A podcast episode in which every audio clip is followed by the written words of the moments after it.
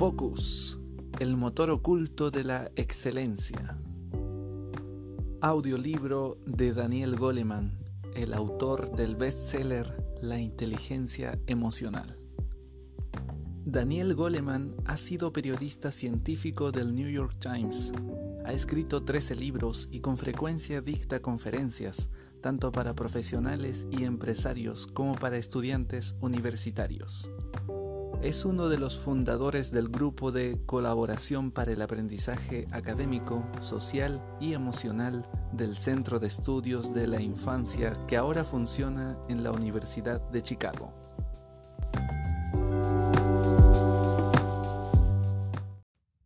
Para el bienestar de las generaciones futuras. Capítulo 1. La sutil facultad. Observar al guardia de seguridad John Berger mientras sigue a los clientes que recorren el primer piso de una tienda del Upper East Side de Manhattan equivale a ser testigo de la atención en acción. Vestido con traje negro, camisa blanca y corbata roja, walkie-talkie en mano, John se mueve constantemente, siempre enfocado en algún cliente. Podríamos decir que sus ojos son los ojos de la tienda. El desafío es gigantesco. Más de 50 clientes deambulan al mismo tiempo por el piso. Recorren joyerías, examinan corbatas Valentino, escogen bolsos Prada. John los mira mientras ellos miran los productos. John danza entre los clientes como si estudiara el movimiento browniano se detiene unos segundos detrás de un escaparate de bolsos con los ojos fijos en una dirección y pasa luego a una posición estratégica junto a la puerta, desde donde puede observar con cautela a un trío potencialmente sospechoso. Los clientes ajenos a la mirada de John solo ven los productos mientras él los examina. Como suele decirse en la India, si un carterista encuentra un santo, lo único que ve son sus bolsillos. John ve carteristas en cualquier multitud. Su mirada la recorre como un reflector. En la cara contraída sus ojos parecen agigantarse y unirse, dándole el aspecto de un cíclope. Su cuerpo encarna la concentración. ¿Qué busca? Llevo mucho tiempo haciendo esto, conozco las señales me dice John. La manera de mover los ojos o el cuerpo le indican la intención de hurtar. Lo mismo sucede cuando los clientes se agrupan o dirigen miradas furtivas a su alrededor. John apunta a un cliente entre cincuenta, ignora a los restantes cuarenta y nueve y todo lo demás. En esa marea de distracción su concentración es una proeza combinada con la permanente vigilancia a las señales reveladoras, esta atención global implica diversos aspectos, selectividad, alerta, orientación y coordinación. Cada una de estas facetas son herramientas esenciales de la mente y dependen de un circuito cerebral específico. La búsqueda constante de algo peculiar, como la que John realiza, es una de las primeras facetas de la atención que fueron científicamente estudiadas. El análisis de los factores que contribuyen a mantenernos vigilantes se intensificó durante la Segunda Guerra Mundial, impulsado por la necesidad de que los operadores de radar permanecieran alertas durante muchas horas. En el punto álgido de la Guerra Fría, visité a un investigador a quien el Pentágono le había encargado un estudio de los niveles de vigilancia en personas privadas de sueño durante un periodo de tres a cinco días. Según se estimaba, durante la Tercera Guerra Mundial los militares de alto rango deberían permanecer despiertos en algún búnker durante periodos similares, aunque por fortuna nunca fue necesario comparar el resultado de sus experimentos con la realidad.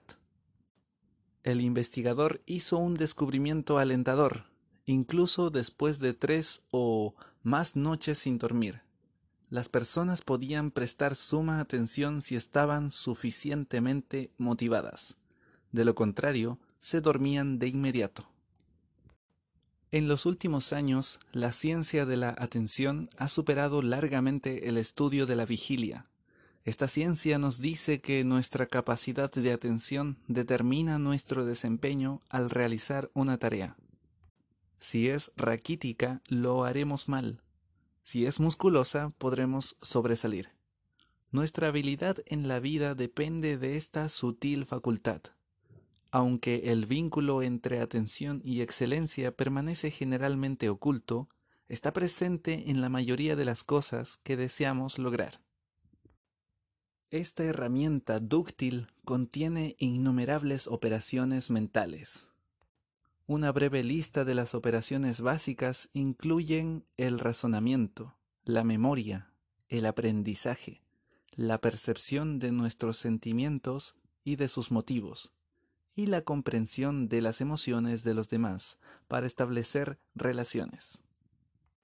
Cuando este invisible factor de la efectividad sale a la luz, podemos comprender mejor los beneficios de acrecentar esta facultad mental y cómo lograrlo. A través de una ilusión óptica de la mente, en general registramos el producto final de la atención, nuestras buenas o malas ideas, un guiño revelador o una sonrisa atractiva, el aroma del café por la mañana, pero no advertimos la luz de la conciencia misma. Pese a su enorme importancia en nuestra manera de afrontar la vida, la atención, en todas sus modalidades, es un bien poco conocido y poco valorado. Mi objetivo es iluminar una habilidad mental esquiva y subvaluada en el funcionamiento de nuestra mente y exponer cuál es su rol para llevar una vida satisfactoria.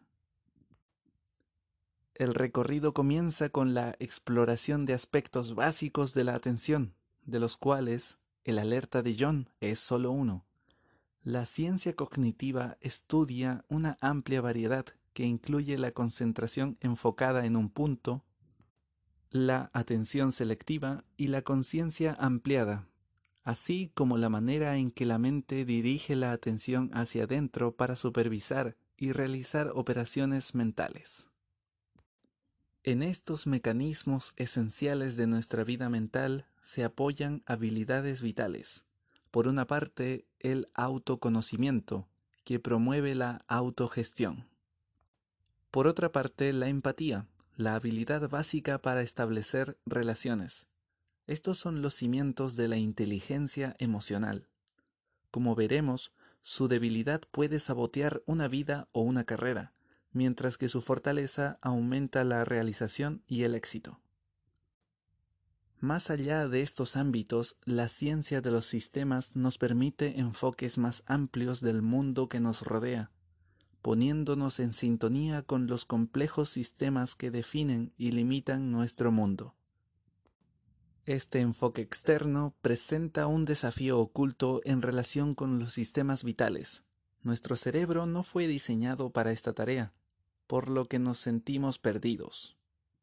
No obstante, la ciencia de los sistemas puede ayudarnos a comprender el funcionamiento de una organización, de la economía o de los procesos globales que sostienen la vida del planeta. Todo esto puede resumirse en una triada. La atención se dirige hacia el interior, hacia los demás o hacia el exterior. Una vida satisfactoria exige destreza en cada una de estas facetas. Al respecto, las investigaciones en neurociencias y las aulas tienen buenas noticias. Los hallazgos indican que hay maneras de fortalecer el músculo vital de nuestra mente.